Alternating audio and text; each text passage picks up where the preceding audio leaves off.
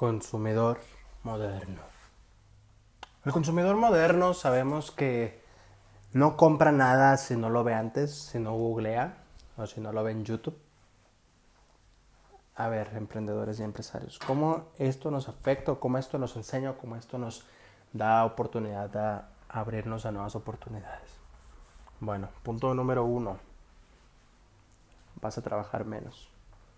En el aspecto de estar dando más branding que branding. Más, más cuestión de que hagas lucir y notar y tengas que mostrar que tu producto... No. ¿Qué vas a hacer ahora? Conseguir compartidas estratégicas. Vas a contactar, o si conoces, a algún influencer grande, pequeño, mediano, como sea de tu ciudad, y vas a hablar con él de tu producto o servicio. Pagas una eh, la, renta del espacio de él, por ejemplo, de su canal de YouTube.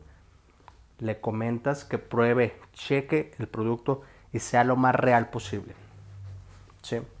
Hay un canal que se llama Pongámoslo a prueba en YouTube, donde todos los productos de infomercial salen ahí siendo testeados por unos, eh, unos jóvenes. Perdón.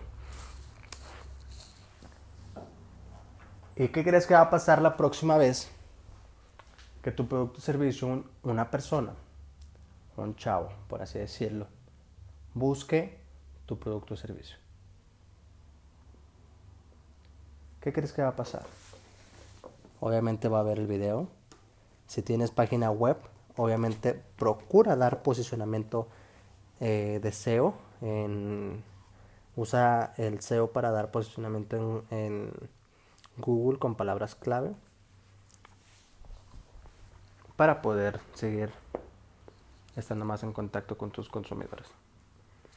Punto 2. Analizar las tendencias. ¿Qué tipo de negocios están teniendo más en tendencia? ¿Qué tipos de negocios están pasando de tendencia? Esto te va a dar apertura y te va a dar campo para que entiendas al de enfrente para que veas cómo piensa, para que veas qué está buscando, para que veas cómo, cómo se mueve, para que veas en qué ondas anda. Y así vas a poder saber qué producto o servicio seguir prestando. No vas a poder vender, no vas a no vas a poder dar de igual forma el producto que vendías hace 10 años al producto que estás vendiendo hoy. Tienes que hacer un cambio. Punto 3. La competencia. Analiza tu competencia. Ve qué hace tu competencia, cómo se mueve, hacia dónde se mueve. Y aprende, no envidias, aprende de tu competencia. Aprende de tu competencia. Solo así vas a poder saber que sí, que no. Arriesgate, sé distinto.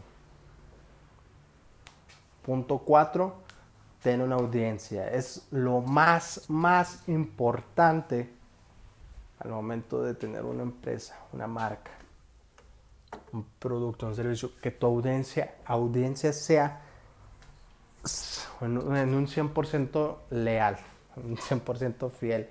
Eh, lo más que puedas tenerlos fidelizados, hazlo. Y esto va a llevar a que sea más fácil el proceso de venta, ya que ya te conocen, ya que te aman y ya que estás con ellos.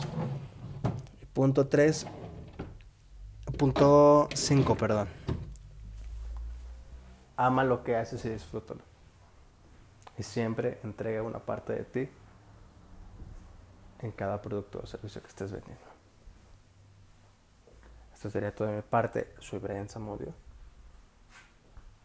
fundador sorbetos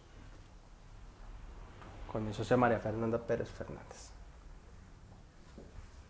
Nos vemos en el siguiente episodio. Ya que nos estamos adentrando de nueva forma en lo que es Spotify, eh, perdón, en los podcasts para emprendedores y empresarios.